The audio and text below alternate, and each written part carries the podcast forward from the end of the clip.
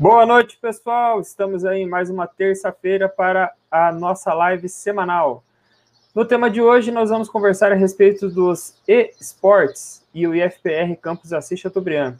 Inicialmente, o nosso convidado é o professor Tiago Amaral, professor de Educação Física no campus e que tem convidado os alunos aí a trilharem seu caminho junto a essa jornada do esportes. Professor Tiago, boa noite, tudo bem?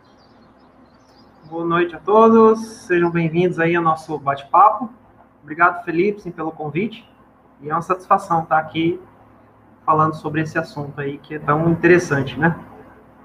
Maravilha, professor. Já temos cinco pessoas aí nos assistindo. O pessoal que quiser mandar boa noite, já estaremos aí respondendo também aqui pelo chat. Pode interagir, fica à vontade. Professor Tiago Amaral, a palavra é sua. Pode colocar aí para nós. Obrigado, pessoal. Vamos fazer aqui um, uma breve contextualização do assunto que os estudantes estarão falando aí na, na sequência. Né?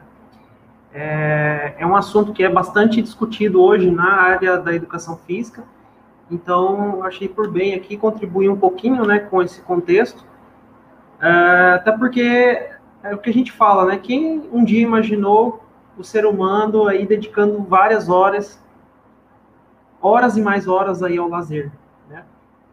É, e ainda mais falando de lazer eletrônico, né?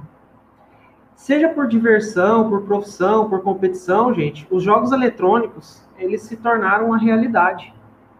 Realidade em que os participantes, sozinhos ou acompanhados, eles encontram-se para conquistar, cumprir os diversos, né, na verdade, os milhares de objetivos que cada jogo pode oferecer. É, apesar disso, o ato de jogar, né, é, ele está longe de ser uma atividade genuinamente contemporânea. Né? O professor Vitor Marinho de Oliveira, por exemplo, ao referenciar a simbologia dos jogos, uh, ele nos remete aos nossos ancestrais. Né? O próprio professor Marinho, ele dizia que os jogos com bola parecem haver sido os que tiveram maior significado para o homem primitivo. Né? O campo do jogo representava o céu e a bola voando, os corpos estelares em movimento. Já em outro contexto, o professor Walter Bratt, ele lembra que até o século XVIII, os jogos tradicionais na Europa eram comuns pela grande maioria é, do campesinato. Né? Ao celebrar festas religiosas, colheitas, rituais culturais, os jogos foram os principais meios de expressão e práticas corporais das classes mais populares. Né? Até que eles foram, esses jogos foram dominados pelos esportes coletivos, uh, que vieram, obviamente, a assumir a cultura dos jogos em nome da competição, do rendimento físico, técnico, recorde, racionalização e principalmente a cientificação do treinamento esportivo, né? em nome da razão científica. Por outro lado, é, dadas as condições da, da grande maioria dos trabalhadores em um novo modo de produção, né, um modo de produção capitalista, saem de cena aqueles espaços populares, os espaços públicos de lazer, é, onde nós encontrávamos né, os jogos tradicionais, e, e, o tempo destinado é quase que integralmente ao trabalho né, desse novo homem moderno. E pouco se fala e pensa nos jogos como uma alternativa para o lazer, né? até porque o tempo é escasso. Né, nesse sentido, tratando-se de lazer, o professor Nelson Carvalho Marcelino, que é um grande estudioso na área do lazer, é, ele diz que os jogos, ainda que pouco difundidos na cultura brasileira, quase que sempre pela falta de tempo, né, a, a, a, falta de tempo é sempre né, a justificativa ou alguns jogos ainda sobrevivem nas escolas, né, dentro da educação física, por exemplo. É, e quando trata-se é, de iniciativa dos próprios indivíduos fora dela, a grande maioria dos praticantes pensam no, naquele esporte tradicional e institucionalizado, né, o esporte de alto rendimento. O velho futebol, por exemplo, né, é sempre baseado ali nas regras tradicionais, convencionais do esporte. É, ao pensar em lazer, para esse trabalhador, né, que é, é um escravo do seu próprio tempo, surgiram várias alternativas, como os jogos eletrônicos, por exemplo. é, plataformas diversas, cujo objetivo nada mais é do que ocupar o tempo e permitir momentos de lazer para o homem moderno. Os jogos eletrônicos passaram de um sonho virtual, então, para uma realidade concreta. Então, quando a gente trata esse, esse, desse contexto, a gente fala que em menos de um século, né, mais especificamente por volta de 1947, daí os meninos vão é, contextualizar um pouco melhor, o mundo viu pela primeira vez os primeiros simuladores em computadores feitos pelos físicos Thomas T. É, e Goldsmith Jr. É, e adiante criam-se então, né, iniciam-se aí uma, uma onda de criação dos PC games, né, os consoles, os consoles portáteis, até chegarmos aí à era dos smartphones. Então, os jogos eletrônicos, gente, eles passaram de simples momentos de lazer para ganhar espaço nas competições virtuais online e, consequentemente, movimentar até mesmo o mercado financeiro. Esse universo dos jogos, eles movimentam cifras milionárias em um mercado fatiado nos setores de vendas de produtos, imagens e até mesmo em competições, como as que ocorrem no esportes e em algumas plataformas aí de RPG. Em números, o mercado de games disparou no ano de 2020, impulsionado aí, obviamente, pelo contexto global da pandemia, coronavírus. Até março, para vocês terem ideia, os lucros chegaram em a casa dos 40 bilhões. E lá no ano de 2019, o ano fechou aí com o setor, é, com o setor tendo um crescimento de aproximadamente 10%, é, equivalente aí a, a 142 bilhões, segundo informações do jornal Estadão. É, é superando até mesmo as indústrias aí, a indústria do cinema, e a indústria da música. Então, diante desse contexto apresentado acima, em um cenário com mais de 2,5 bilhões de jogadores, nós convidamos aí os estudantes dos cursos técnico informática, eletromecânica integrado, o Bruno Fux, Bernardo Bueno, o Michael Mazia, o Gustavo Felipim, para bater um papo aqui com a gente hoje sobre o assunto esportes e, na sequência, falar sobre né, a fundação do clube de esportes do IFPR Campus Assis Chateaubriand. Então, pessoal, a partir de agora, com vocês, meus queridos. Beleza, professor Tiago, obrigado pela introdução para nós aí. E quem que vai assumir a palavra aí agora? Boa noite, professor Felipe, sim. Boa noite, professor Tiago e para o pessoal assistindo em casa. É, Agradeço bastante essa participação, a, essa oportunidade de apresentar para o pessoal a ideia né, do, da importância do esporte na, na cultura humana e no convívio social, e até no campus também.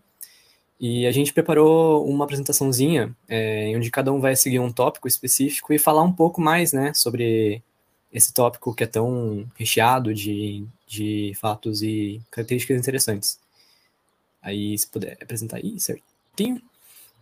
Então, para quem não sabe, né, a gente, é, nós aqui, nós estamos em quatro até, somente hoje, nós somos participantes de uma espécie de clube, uma, um conjunto de alunos, né, um clube estudantil, formado por pessoas que têm essa paixão, né, pelo esporte em geral e pelo esse convívio que ele gera, que vou explicar um pouco mais sobre o clube para frente, mas agora a gente preparou um pequenininho roteirinho bem simplesinho essa apresentação que a gente vai seguir. A gente vai falar primeiramente sobre os esportes, a cultura, a origem, um pouco, né? Um pouquinho, não, não muito, porque é gigante o, o conteúdo.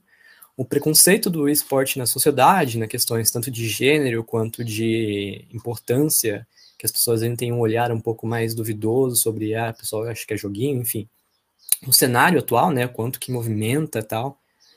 Ah, algumas curiosidades é, a gente fala também sobre o clube depois, a origem do clube, qual que foi a ideia, os atuadores, é, a visão do clube e a atuação que ela, que ela realizou no campus. Então, eu vou passar a vez aqui para o nosso renomeado, renomado amiguinho Bernardo Bueno. Opa, boa noite aos telespectadores aí, boa noite aos meus colegas de apresentação. Uh, então, é, coube a mim falar sobre a cultura e origem dos esports. E, inclusive, pode voltar ali no, no slide anterior, Bruno. É, já já quero apontar que é, esse termo esports já é meio. É, é, é, um termo, é algo muito novo e o próprio termo, a divergência sobre como ele é apresentado. Então, desde, desde que ele começou a ser utilizado a partir da década de 90 e anos 2000 aí, é, ou a primeira letra maiúscula, o E maiúsculo, ou o S maiúsculo, ou com o tracinho, todas essas versões estão corretas, então é normal você encontrar essas versões diferentes em, em fontes diferentes, mas pode passar para frente e vamos falar então sobre é, de onde vem e-sports, esses jogos eletrônicos e, e como eles se popularizaram ao redor do mundo, né? Pode passar. Uh, a primeira competição que a gente tem registro grande são as Olimpíadas Intergalácticas de Space War, na década de 1970, que foi promovido uma competição promovida em Stanford, e a premiação era um ano da, de assinatura da revista Rolling Stones. Em, na década seguinte teve o o campeonato promovido pela Atari de Space Invaders, que é aquele jogo bem clássico que é, são várias naves coloridas descendo e você tem que atirar nelas. E o, o, o, prêmio era um arcade, e além do reconhecimento e da fama, foi um campeonato maior já esse. Ele aconteceu nos Estados Unidos inteiro e teve mais de 10 mil jogadores. E na década de 90 teve, tiveram várias competições promovidas pela Nintendo. E, a maior delas foi o Nintendo World Championships, que também foi nos Estados Unidos. E, e essa já, já teve mais participantes ainda, teve várias fases e já, já foi a primeira com premiações grandes. O, o, eram três categorias para menores de 11 anos, menores de 17 e maiores de 18. E a premiação eram 10 mil dólares, um carro e um troféu do Mario em ouro para os primeiros colocados de cada categoria. É, mas o, o que eu acho interessante dessa parte da década de 70, 80, 90 é que os esportes, claro, são esportes eletrônicos. Então eles estão diretamente relacionados à, à prática dessa modalidade relacionado a, o, a, a, aos jogos eletrônicos, a sua popularização e, e, a quantas pessoas jogavam esses jogos. Então essas primeiras competições elas eram feitas exclusivamente com o objetivo de promover os próprios jogos eletrônicos. É, então eram campanhas de marketing, basicamente. E, e, na década de 70, 80, 90 ainda era um mercado muito embrionário em, em países de, de, terceiro mundo, por exemplo, a gente praticamente não tinha presença de consoles, é, de consoles que era a maneira como as pessoas acessavam isso, né? A gente não tinha essa, essa presença nas massas. Então, isso é algo que ficou principalmente em países com uma economia, é, país de primeiro mundo, né? E, e competições promovidas pelas empresas para as empresas, para o marketing das empresas. A partir dos anos 2000, a gente já começa a ver uma mudança nesse cenário. No Brasil, a gente tem um exemplo do, das lan houses que se popularizam muito e, e a gente começa a ver um cenário crescendo como nós conhecemos hoje, que é algo mais relacionado a, a competições entre equipes, que são competições parecidas com de esportes tradicionais. E, e ainda com, com o mercado engatinhando, é, em, países como o terceiro mundo, o, um país de terceiro mundo como o Brasil, é, a gente tem competições em Lan House, com jogos como CS 1.6, organizado pelos próprios jogadores, é uma, uma, uma maneira de fazer essas competições muito parecida com o dos esportes tradicionais, como eu mencionei antes, então eram tipo campeonatos de várzea, de bairro. E, e, em países de primeiro mundo, você já começa a ter um mercado se encaminhando cada vez mais para competições grandes que se comparam com a de esportes tradicionais é, e competições grandes e esportes tradicionais. E em 2010 a gente tem essa consolidação, que é o boom no mercado e a criação de organizações. É mais fácil falar com isso tendo imagens, então pode passar para frente. Aí a gente tem um exemplo clássico de competição em Lan House, que eu comentei, né? Que é, ah, você junta seus amigos e vai, joga, consegue um patrocínio ali do bairro, algo do tipo. E em sequência, pode passar. Mais um. Esse aí é um exemplo de uma. Dois exemplos de, de competições já grandes que, que tem um formato muito parecido com o que a gente está acostumado de ver em esportes tradicionais. Você vai num estádio para assistir o seu. seu a, a equipe para quem você torce jogar. A, esse cenário nos anos 2000 é, parecido com de esportes tradicionais nesse sentido de grandeza, ele, ele aconteceu principalmente nos países de, prime, de primeiro mundo, né, e principalmente nos países asiáticos, só que de uns anos para cá isso tem crescido cada vez mais e isso tem adotado uma organização muito parecida com o de esportes tradicionais no sentido de que você tem organizações, você tem times e as pessoas elas não acompanham mais só porque elas jogam um jogo e gostam do jogo, elas acompanham porque elas gostam da equipe, elas gostam dos times. Então isso tornou-se um mercado paralelo. É, não são mais competições feitas para promover os jogos, são competições feitas e elas já conseguem lucrar por elas mesmas. Então você pode passar para frente. Esses aí são dados de telespectadores únicos é, do ano de 2019 e, e vejam que ah, isso nos Estados Unidos, né? Os esports, esportes eletrônicos, eles são a, a, segunda categoria de esportes com mais com maior quantidade de telespectadores nos Estados Unidos já. Só ficam atrás da NFL, que é a liga de futebol americano. Então, liga de beisebol, de basquete estão abaixo. E então é, é um mercado que cresce cada vez mais e, e quer dizer, Antes nós diríamos, ele cresce cada vez mais. É um mercado que vai explodir. Agora ele já explodiu, já está acontecendo. Pode passar mais um slide.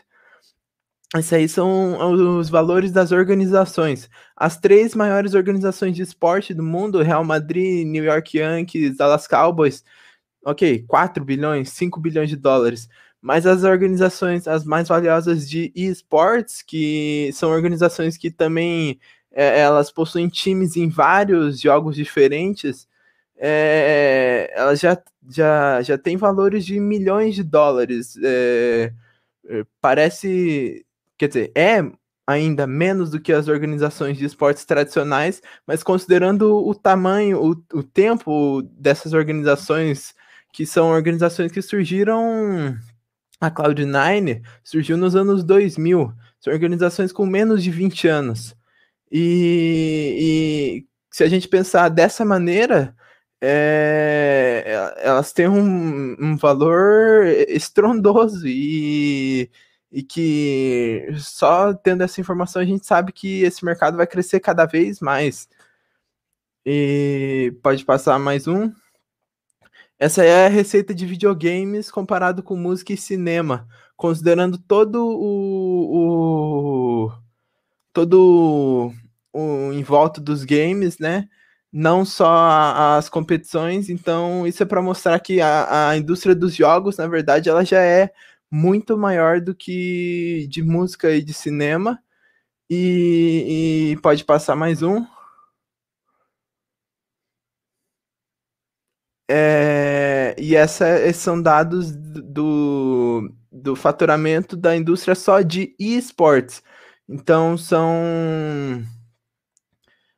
1 bilhão 750 milhões de dólares no ano de 2022 é, é o estimado, né? Isso é um relatório do, do final de 2019, quando a gente ainda não tinha. É, a gente não sabia o que ia acontecer com a pandemia de Covid, que na verdade foi algo que ajudou a, a, proliferação desse cenário e as pessoas começaram a assistir mais e mais e mais, porque os esportes tradicionais ficaram estagnados. E, e, e, vendo esse crescimento estrondoso, logo os esportes eles vão passar os esportes tradicionais em relevância. Isso aí, isso aí é o faturamento apenas do, do relacionado ao a, as competições em si, não aos aos jogos, a todo o mercado de videogame, quando, quando, como no gráfico anterior. É, então é algo realmente impressionante e é um mercado que está crescendo cada vez mais, vai superar o de esportes tradicionais.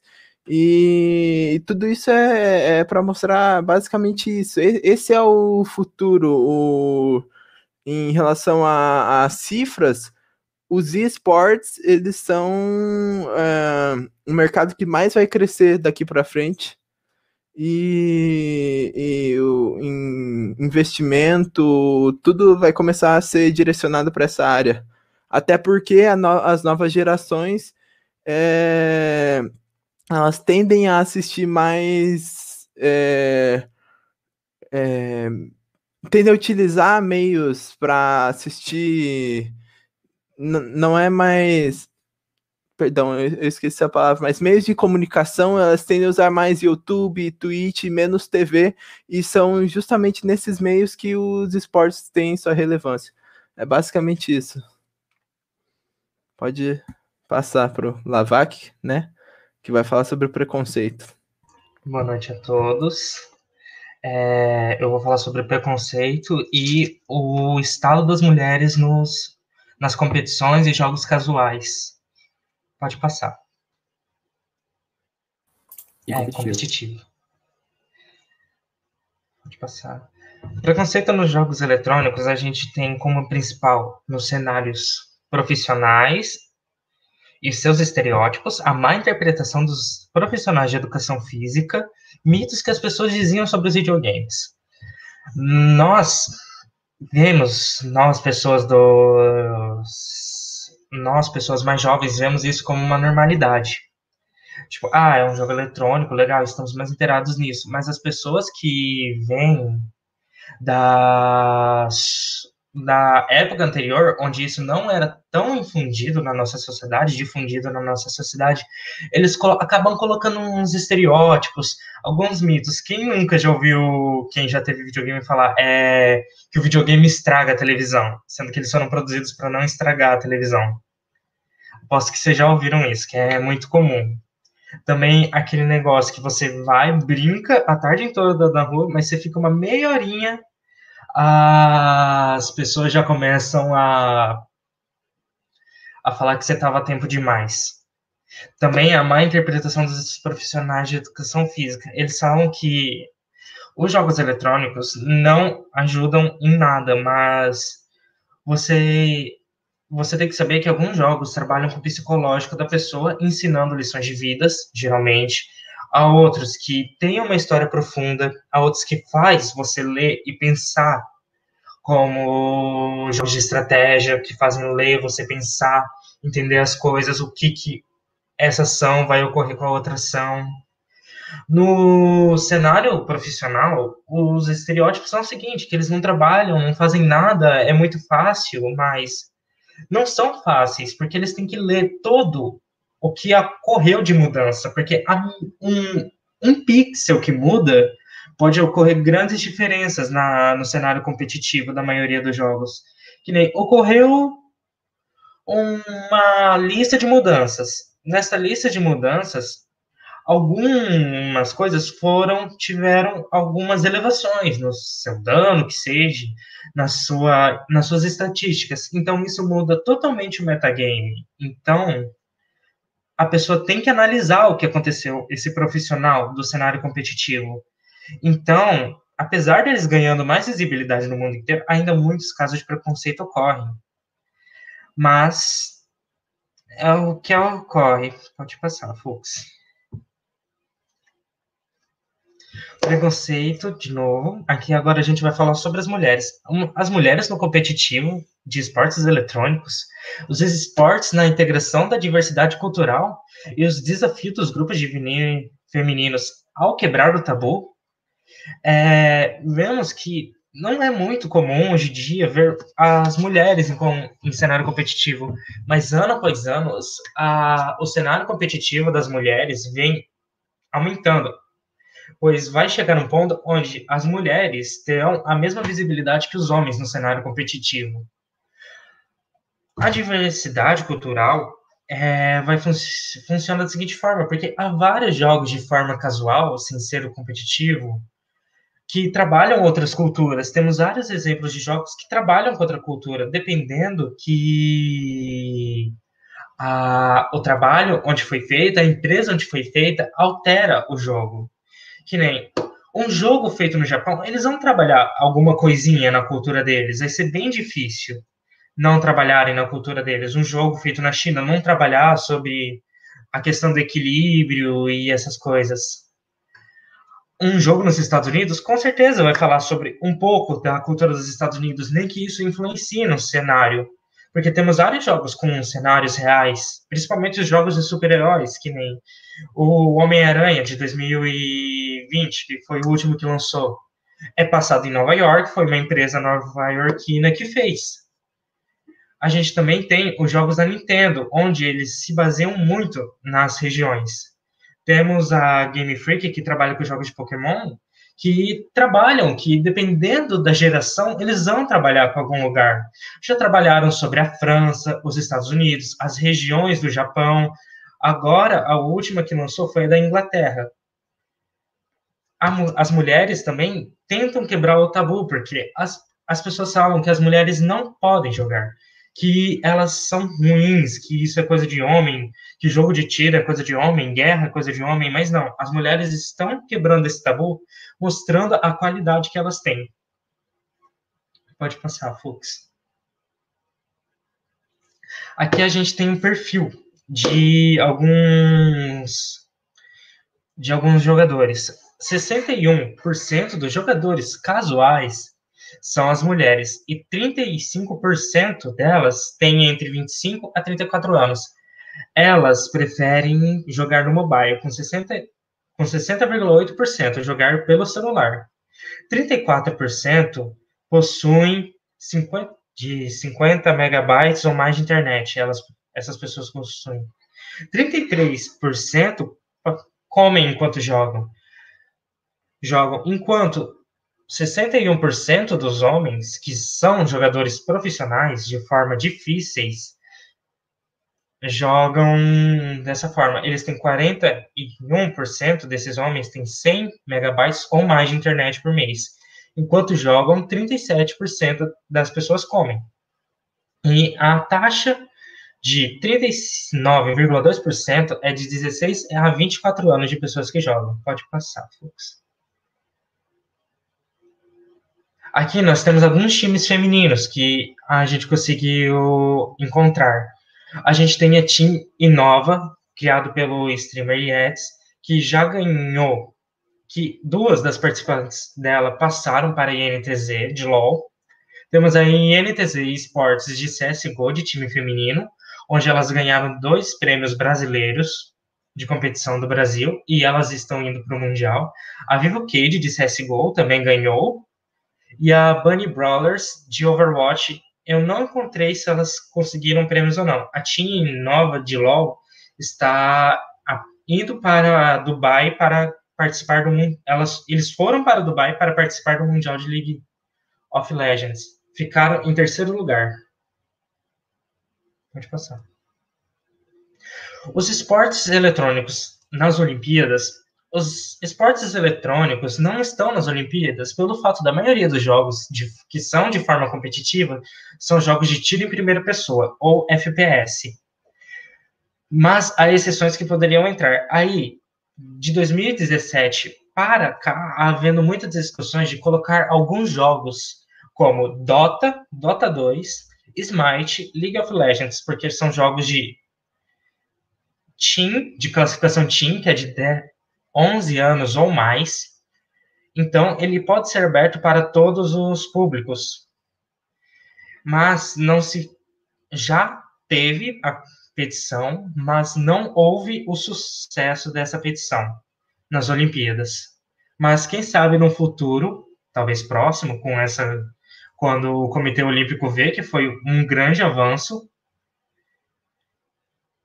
quando houve um grande avanço deles, quem sabe algum dia os esportes eletrônicos não têm uma própria Olimpíadas exclusivas ou eles participam da das Olimpíadas atuais. E como o professor Tiago Amaral disse agora, eles podem ensinar também alguns conteúdos escolares, porque há jogos baseados em histórias e estratégias, como eu havia dizendo. E como a maioria dos jogos de eletrônicos que a gente tem no PC são poucos que são. Agora está vindo mais, mas são poucos que tem na língua portuguesa. A gente acaba forçado a aprender um pouco de inglês ou espanhol, dependendo da língua onde você, da língua que você prefere jogar. É, os esportes eletrônicos são bem populares entre os jovens, né? E esse contato com a cultura é, dos jogos, pelos grandes produtores de jogos, sempre são uma maioria estrangeira, né? Esse contato sempre traz um aspecto da cultura estrangeira e ou dá o primeiro contato. Eu, por exemplo, grande parte do inglês que eu aprendi, eu aprendi por conta própria, por contato com mídia mesmo, jogando Sim, jogos. A grande parte da cultura francesa que eu, aprendi, que eu aprendi da cultura japonesa foi pelos jogos que trabalhavam essa parte de cultura. E também o Thiago, o professor Thiago Amaral falou de novo que tem jogos de matemática que a escola tem que repensar os modelos e as metodologias que devem estar atrelados às realidades de gerações atuais inseridas. Eu concordo com o professor, isso seria uma grande quebra do tabu da educação atual, pois deveríamos interagir, entrelaçar mais o que as gerações está, as gerações atuais estão convivendo com a escolaridade, porque como vemos, há muitas pessoas interessadas em jogos, por que não criar jogos que transmitam a educação para o aluno? E também ocorrer as aulas presenciais, como temos que sentar numa cadeira e ouvir um professor, mas por que não entrelaçar os dois, como se fosse uma atividade pós-currículo, algo do tipo, pré-extracurricular? Ainda na, na ideia, mais ou menos, de jogos eletrônicos, é interessante para o pessoal que é um pouco mais ligado em tecnologia e tal, é, tá tendo uma crescente alta no mercado de realidade aumentada e realidade virtual, que são conceitos que auxiliam demais na parte da educação e da visualização da, de matérias, disciplinas, enfim, de um aluno. E eu, eu, eu, tive, eu pude observar né, uma aula, ah, uma aula de professor ao vivo em uma sala de aula em um ambiente virtual, onde os alunos usavam óculos virtuais em casa, né, e tinham essa aula, esse contato um pouco mais físico, entre aspas, virtual, obviamente, com o professor, e a professora apresentava modelos 3D na frente do aluno. Sim, enfim, pois pensa você numa aula de biologia, você não precisar numa aula de biologia que nós alunos tipo, pensa você estudar a anatomia de um coração, poder abrir ele no meio e ver como que ele é por dentro. Eu acho que é por isso que devemos entrelaçar a a tecnologia das, dos jogos junto com a escolaridade. Pode passar. É, é uma tendência de você transformar o conteúdo escolar cada vez mais fácil de. É, mais digerível para os alunos. É divertido aprender e quando é divertido aprender, os alunos aprendem mais e, e a, é, eles tornam gosto pelo conhecimento. E a Helenice, boa noite, professora, tudo bem? Bom, agora é comigo. É... Boa noite, professores. Boa noite aos telespectadores. Boa noite, pessoal. Boa noite, professora que entrou agora. Vou falar um pouco sobre o cenário atual do... dos esportes no Brasil. Pode dar uma passadinha, professor. Eu vou falar sobre os principais jogos que já tiveram sua história, como o CS 1.6, e o que está acontecendo agora, como o League of Legends, o CSGO, e vamos começar pelo CS 1.6. Ele teve o lançamento em 1999, quando o Bernardo já introduziu um pouco. Teve o grande lançamento das Lan Houses, que naquela época ter internet boa na sua casa era algo absurdo e um lugar onde tinha internet boa e você podia se reunir com os amigos por um preço acessível é, era algo que fazia um sucesso enorme. E sempre rolava com, com os amigos, sempre tem um espírito de competitividade. E nisso acontecia campeonato entre bairros, e acabou acontecendo entre cidades, entre estados, e isso transformou no nacional. E numa brincadeira de, de garotos, levamos para o Mundial.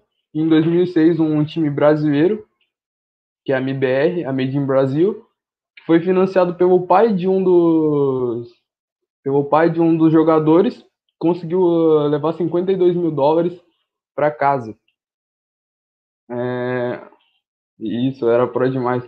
É, era um time de garotos de 16, 17 anos que fazia história lá fora, de um país de terceiro mundo que ninguém acreditava, chegou batendo todos, todos os recordes e até hoje uma personalidade enorme do, do CS 1.6, que é o Gaules, ele participou dessa história também.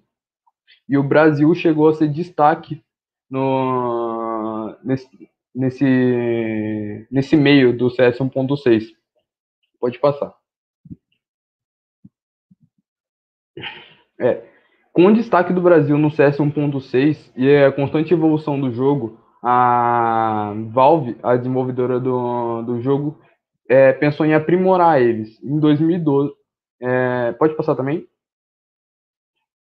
Em 2012, o CS é, Global Offensive surgiu. Era um jogo melhorado, com gráficos melhores e a competitividade só aumentava. Porém, diferente do, do CS 1.6, o Brasil, logo de começo, não conseguiu se, se sair tão bem, já que um dos principais times, que foi a MBR e a G3X, é, acabaram separando por problemas internos e briga entre jogadores, o que acontece é, com muita mais frequência do que gostaríamos, porque são apenas moleques, a maioria tem a faixa etária de 15 a 18 anos, então não tem uma mentalidade estruturada. E no CSGO a gente conseguiu fazer história duas vezes e chegar ao topo do mundo. É, sendo conseguindo ganhar dois do, do que chamamos de Mundial do CS, que é o Major, com o time da SK, que foi um dos melhores times a, um dos melhores times do Brasil e chegamos ao topo do CS Mundial. Tanto que um dos jogadores da SK, o, o protagonista do primeiro Major, o Coldzera, ele ganhou o prêmio de melhor jogador de PC do ano diretamente da, das mãos do medalhista olímpico Michael Phelps, isso consagrou ele como o melhor jogador do mundo naquele ano. Pode passar, professor. O professor. Eu só queria. Opa! É, eu ia. Eu só queria fazer um. Um de cada vez. eu ia comentar que o professor Alex ele comentou ali no chat que no, no, no CS 1.6 ele era profissional e que o, o, e que, segundo ele, o ping realmente fazia diferença. É, o CS 1.6 ele, ele se popularizou muito aqui no Brasil, porque justamente pelo que o Michael já explicou, né? E ele nesse também comentou sobre a necessidade de investimento e é, para introduzir jogos nas escolas, né? E realmente é, a gente tem que primeiro ter uma, uma certa infraestrutura para conseguir fazer isso. E, e, por isso que muita gente tem, tem olhado para o mercado de jogos mobile e pensando no, nos celulares no contexto educacional, porque isso já é uma infraestrutura presente para uma grande parte da população. E só que a gente, claro, a gente precisa de investimento e, e eu creio que até a própria iniciativa privada é, ainda tem muito a lucrar com isso, então é um mercado muito em aberto ainda. Sim, sim. É, pessoal, quem tiver dúvidas, não precisa ter vergonha de perguntar. Pode perguntar que a gente tem aqui para esclarecer as dúvidas que ficarem. Já que o Bernardo abriu a pauta, eu queria fazer um comentário é, que não está nos slides, mas eu queria, queria comentar sobre o, o projeto Yo Gamers do Bem, que é um projeto idealizado pelo o criador de conteúdo Yoda. Ele é ex-profissional de League of Legends e atualmente streamer. E ele tira do, do próprio bolso, não, é, mas são as doações na, na live dele, que ele consegue pegar crianças de comunidades carentes e ver, trazer para esse meio de esportes. É, muitas que não têm chance, porque o, o meio, a ferramenta é cara, um computador é caro, e ele tenta dar essa oportunidade para todos, que ele consegue. Pode passar, professor. Eu só queria comentar uma coisa antes, já que o Michael tinha entrado na questão também. É, a gente precisa lembrar que, como o esporte também é um esporte, obviamente, ele também tem um lado ruim dele. É, essas grandes, competi é, grandes competições, grandes campeonatos, eles têm, aplicam muita pressão no time e às vezes rola a briga, como falou. A gente também precisa lembrar que eles são atletas, e não só porque eles ficam sentados no computador, não estão fazendo exercícios físicos, etc. Não quer dizer que eles não sofram consequências de saúde. É, pelo contrário, na verdade, é, muitos atletas até, eles até saiam, eles são, eles, como é que fala, eles aposentam cedo, entre aspas, porque tem uma faixa etária muito pequena, onde você tem uma maior habilidade, né? Tipo, a juventude, né? questão de reflexos, de questão de de estar tá atento, tipo, ligado mesmo, e até com, diferente dos esportes, ou esportes em gerais, os mais pesados, tipo, FPS, Counter-Strikes, você precisa estar tá realmente muito atento. E por exemplo, também tem atletas que machucam o braço de tanto ficar treinando e jogando para essas competições, e é um problema sério. É, e eu só queria comentar isso também, só isso. Dando uma adendo na fala do Fux, lembrar que eles são atletas. É, recentemente, um depoimento de um ex-atleta que se aposentou o, de League of Legends do Kami, ele sempre falava: Não, nas matérias sai bonitinho, que a gente treina oito horas por dia, mas na real é, a realidade é outra se você quer realmente ser campeão, você precisa dedicar todo o tempo nisso, é toda hora pensando no jogo, você dorme pensando no jogo, você toma banho pensando no jogo, você joga o jogo pensando mais no jogo ainda, você tem o seu tempo, o seu tempo livre, mas passa ele estudando o jogo. Então, é basicamente isso, é, é um intensivão do jogo sempre, 24/7, se você quiser ser campeão. Sim, como o Maicon havia dito, falando sobre a mesma pessoa que falou isso, sobre ele também cita que é o seguinte, pra, não é porque ele é um jogador profissional que ele não precisa fazer exercício físico. Temos vários casos de jogadores que tem tanto o tempo, o tempo livre deles é fazendo exercícios, exercícios físicos para poder fortalecer a musculatura deles, porque eles ficam muito tempo sentados, então os músculos deles atrofiam. E também tem a, pela mesma pessoa, ele cita assim o seguinte, que a faixa etária afeta bastante, porque quanto mais novo, melhor seu reflexo, mas quanto mais velho são, você tem a melhor chance de decisões.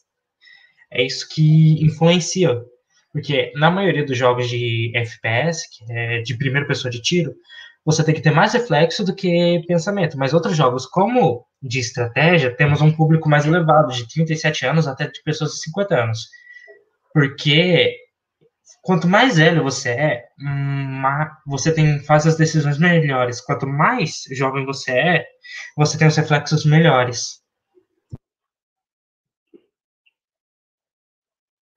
Acho que agora pode passar, professor.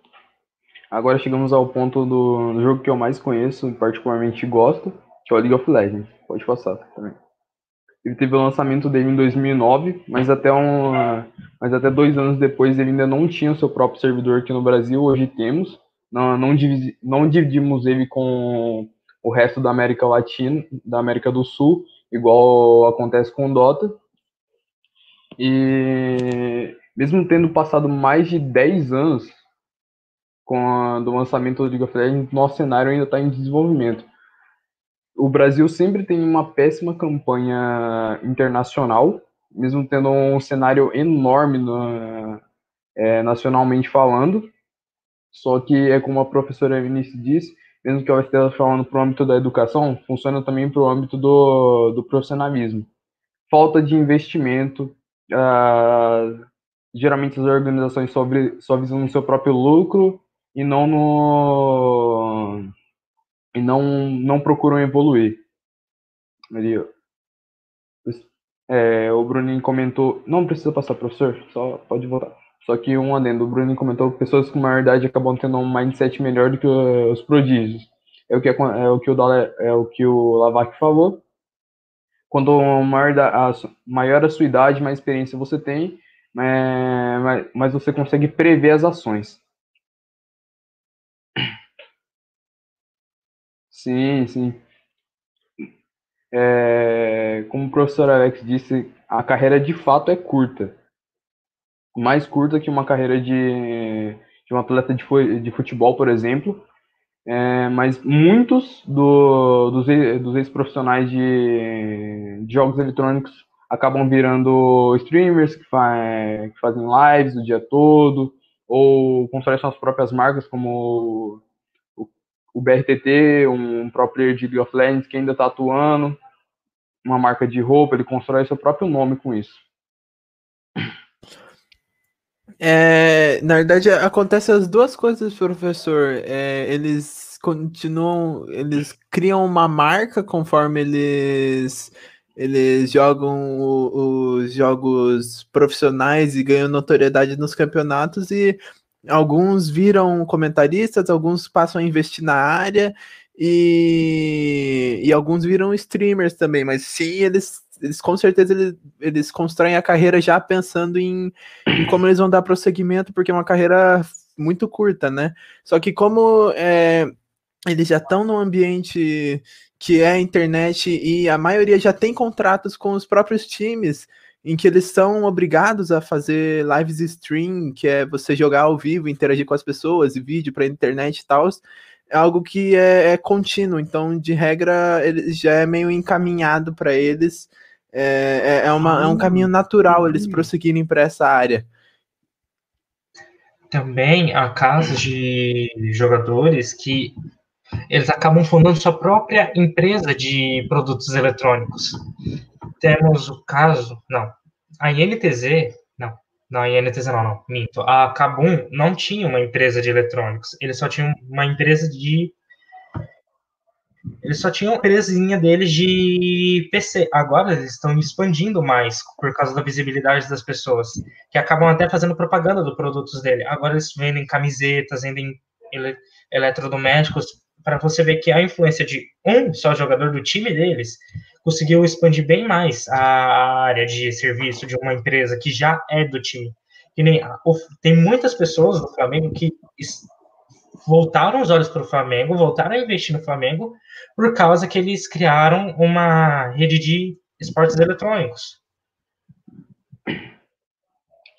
Uma, dando continuidade ali, falando sobre os campeonatos nacionais e internacionais. Como eu disse aqui no, no Brasil, o cenário de League of Legends ele já é, já é bem construído, mas ainda precisa de muita coisa. É, o Lavac também comentou sobre o time do Flamengo, mas não só o time do Flamengo, também temos o time do, do Santos, é, que tem um time de, de League of Legends, o Corinthians, que também já passou por esse cenário, e atualmente o Cruzeiro é, tem um time de, de League of Legends para a nova franquia que vai abrir no CBLOL, que é o campeonato, que é o maior campeonato brasileiro. Falando sobre os campeonatos internacionais, temos o Mundialito, que ocorre no meio do ano, que é o MSI. Em 2017 ele ocorreu aqui no Brasil. E temos o Campeonato Nacional, eh, Internacional que é um, o, como se fosse um mundial de clubes, que é o The World, que ocorre todo, todo final de ano. O Brasil, infelizmente, nunca consegue passar pro, para a fase de grupos, mas, como eu disse, o cenário ainda está em desenvolvimento. Pode passar o slide, professor. Vamos agora falar um pouco sobre o Dota 2, que é da mesma desenvolvedora do, do CS, mas infelizmente não tem um, uma visibilidade enorme como, como o jogo da sua mesma produtora. Ele teve, digamos que o Dota 2, o, não o Dota 2, mas a sua franquia, o Dota 1, a sua franquia anterior, o jogo da sua franquia anterior, Dota 1, ele foi o pai, entre aspas, do, do MOBA. Ele veio de um mod de Warcraft, e que fez muito sucesso e acabou virando um, um jogo próprio. O, o Dota 1 por si mesmo teve um sucesso enorme e a Valve decidiu atualizá-lo com o Dota 2. Aqui no Brasil, a gente é, o cenário ele é menor que o do LoL. Ah, não conseguimos muitos prêmios lá fora e quase nem chegamos no International, que é o único, único campeonato mundial de Dota. Porém, todos os Internationals têm uma premiação milionária. Começando com 2011, como pode ver na tabela, o, o valor do prêmio era de 1,6 milhões de dólares. E só seis anos se passaram e esse valor subiu para 24 milhões, quase 25, o que é o que é uma motivação a mais para os jogadores tentarem buscar o, o campeonato. Pode passar, professor. Hum, pode passar. Opa. Alô? Oi? Eu, tá, Alô? Desculpa, eu estava comentando, né? É que eu estava falando que uma coisa, tem uma coisa interessante, comentar sobre internacional, é que tem um time chamado G que ganhou esse internacional seguido, né? São, tipo, 34, 34 milhões, 24 milhões de euros, né? Mais ou menos, aproximadamente, seguidos pro time inteiro, num ano depois do outro. Isso gerou uma aposentadoria em massa de grandes jogadores do time da UG, é, tipo, 50% do time resolveu se aposentar grande maioria já tinha muito dinheiro para guardar, outras investiram, investiram em outros patrimônios e, e terminaram.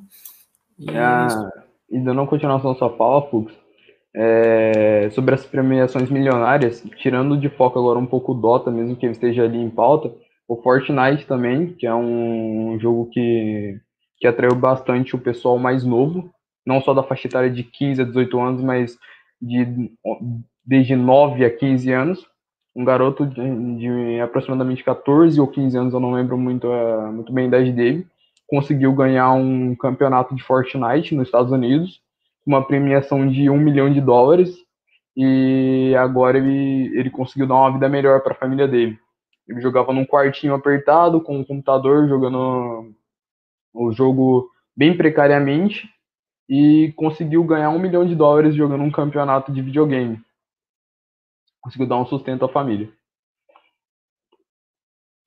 Pode dar continuidade aos slides, professor.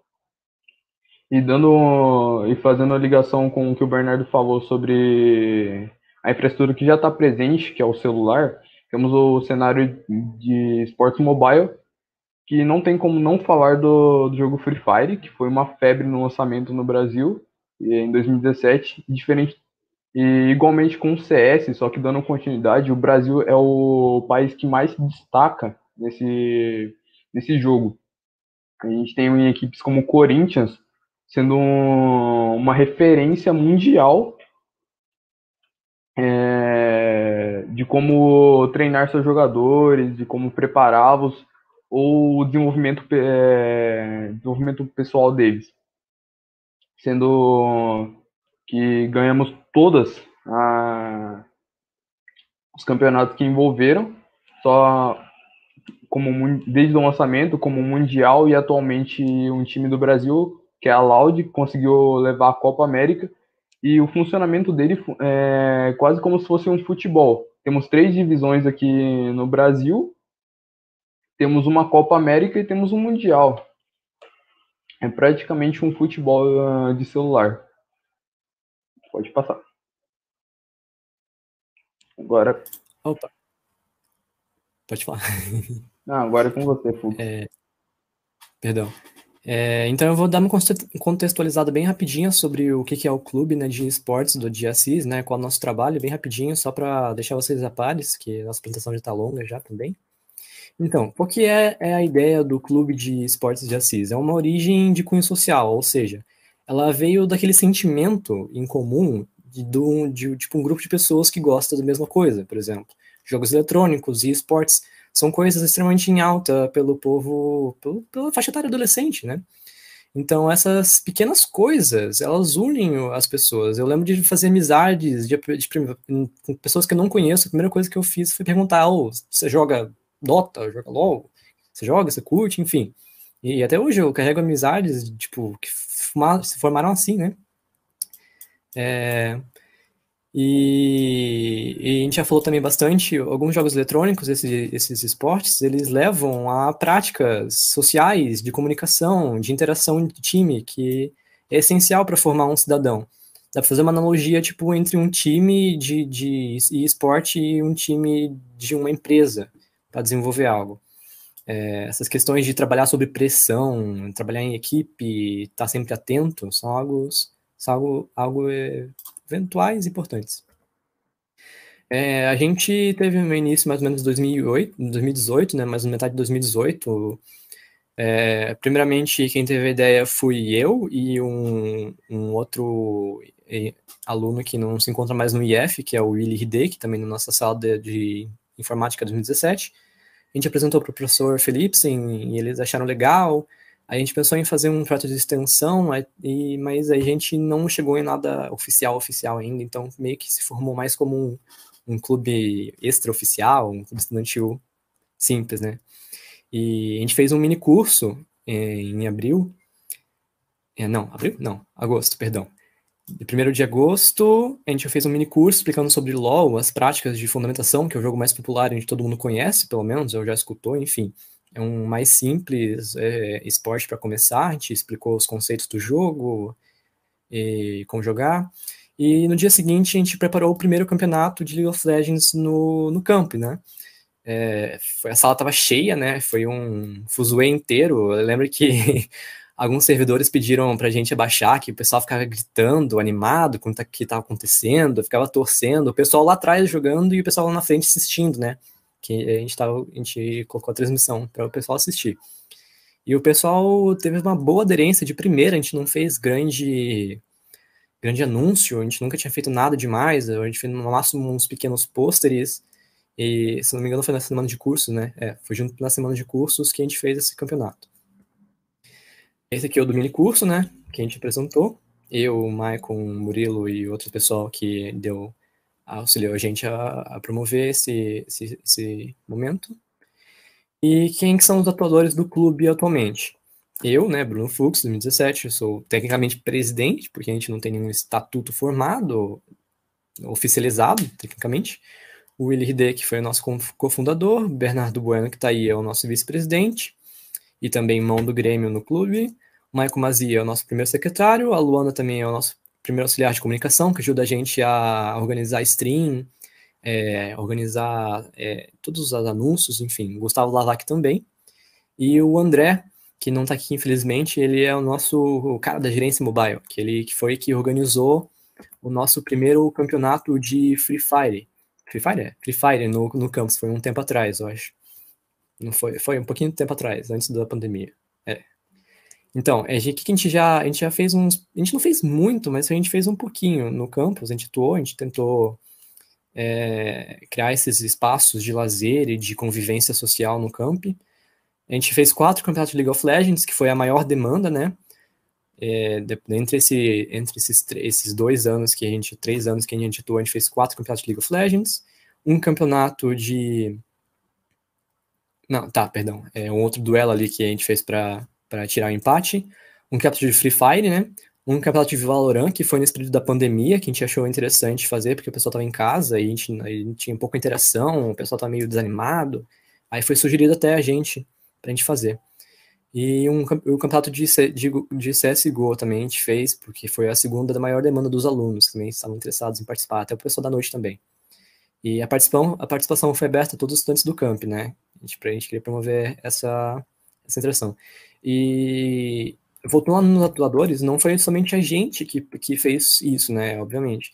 A gente teve grandes ajudas de servidores do, do campus, que ajudou a gente bastante, que nem o. Uh, Albert, não é, eu sempre esqueço o nome dele, perdão. É, não é Albert, Bernardo, lembra aí. é o. Da internet, sempre esqueço, perdão. O Liebert? Liebert, o nome dele é complicado, perdão. A gente teve bastante ajuda do Liebert, do Felipe, sim, que disponibilizou a gente a entrar em, no, nos laboratórios, né, que a infraestrutura já está lá. E, e é isso que a gente tinha para apresentar. A gente fez uma apresentação longa, né, um pouquinho, mas era basicamente isso. É, Então, eu agradeço bastante para o pessoal que está assistindo, Elinice, Alex, pessoal que interagiu, muito obrigado. A Sônia também. É. E, e é isso, minha, minha fala. É isso, o professor falou que vai passar mais um vídeo agora para a gente esperar.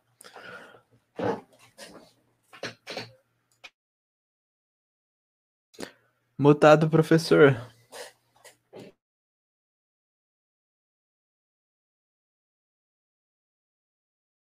Quer colocar alguma coisa para nós aí, Amaral? É, não, é, eu queria, na verdade, parabenizar a fala, né, o trabalho de vocês aí que vocês trouxeram aqui hoje à noite. É, eu sempre digo, cara, eu, a cada dia que passa eu me surpreendo mais com essa gurizada. É, vocês têm um potencial que está fora da, às vezes até da nossa expectativa, né? Até conversei dos bastidores aqui com o Felipe. É, eu fico muito feliz, cara, de ver o que, que a educação consegue promover na vida das pessoas. Né? Quem imaginava um dia vocês, esse grupo aqui, se reunir, se encontrar e começar a dar uma aula, cara, dar um espetáculo aí do assunto que, que vocês manjam pra caramba, né? Eu fico muito feliz de ver isso, né? E se não vão seguir carreira aí nessa área, mas vocês têm muita bagagem para contribuir com muito conhecimento aí né, das pessoas. Então, eu fico muito feliz mesmo, assim, de, de vocês falarem com tanto gosto é, de um assunto aí que que está à tona, né? E eu acho que a gente tem que falar mais disso na educação, gente.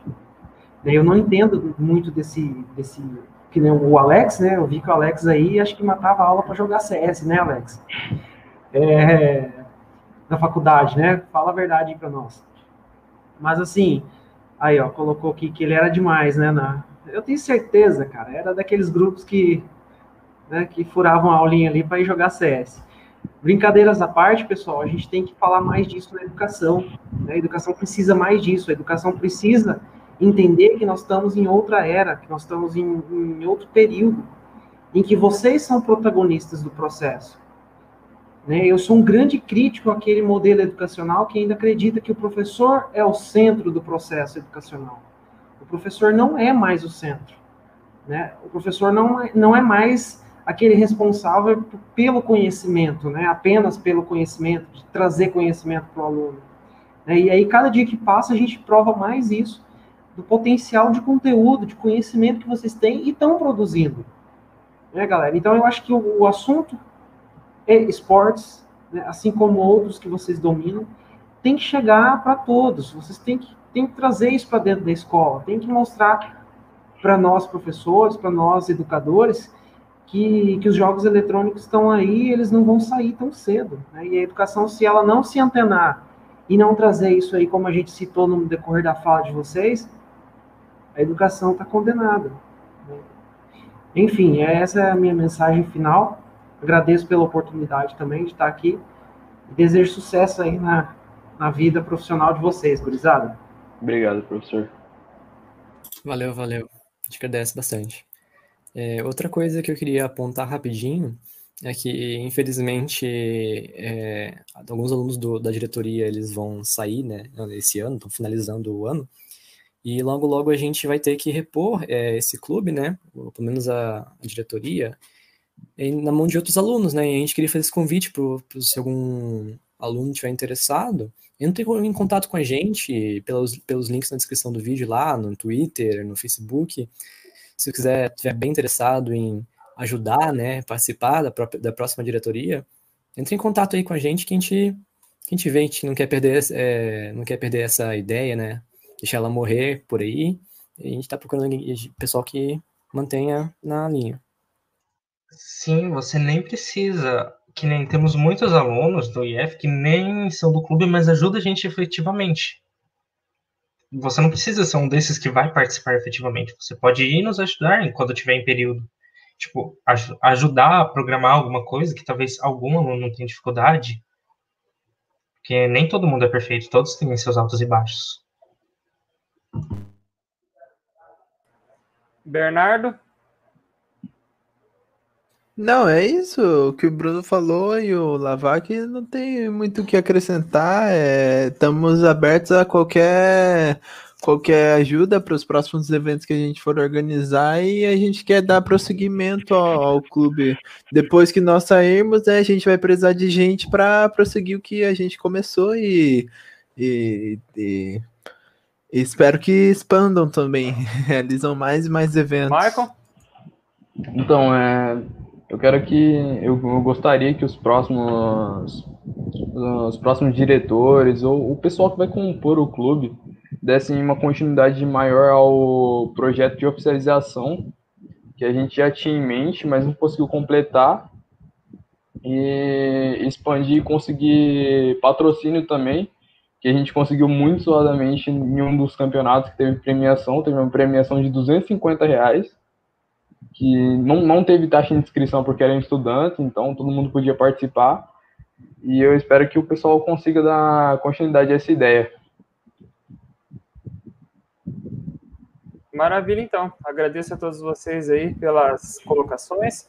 É, parabenizo o grupo por tanto conhecimento que foi trazido aí para nós, tá? São temas novos aí que com certeza muitas pessoas que assistiram a live é, tiveram a oportunidade de aprender muito com vocês. E deixo aí o convite também para o pessoal conhecer o novo projeto aí que a gente está desenvolvendo, que é o projeto Quintais de Mel, tá? Eu vou passar aqui o videozinho do projeto dos, do Quintais de Mel para a gente finalizar essa live e peço também aí para quem puder, né, se inscreva aí no nosso canal, é, faça aí a, a, a, sua parte aí contribuindo com o processo de ensino, que é divulgando o, o link desse vídeo, divulgando tudo que a gente vem fazendo aí, porque, como vocês podem ver, são iniciativas que os professores têm, que os estudantes têm, que a gente está é, tá tentando promover de uma forma aí é, fora de hora, né? Tentando buscar uma maneira diferenciada. E tudo isso daí tem o objetivo final que é a educação, tá? Então, eu acho que o que a gente pode pedir para vocês é a contribuição de, de curtir esse vídeo, de se inscrever no canal. O que, que acontece quando você curte o vídeo? É, o YouTube entende que uma pessoa gostou do vídeo, duas, três, quatro, dez, vinte, quinhentos. Quanto mais pessoas gostou do vídeo, significa que aquele vídeo pode ser interessante para mais pessoas. E aí ele começa a passar esse vídeo para frente. A gente não está visando é, questões monetárias. A gente está visando a propagação da educação, como vocês viram na qualidade do trabalho que foi feito hoje aqui por esses estudantes, beleza? Então, segue aí para vocês agora o videozinho do Quintais de Mel.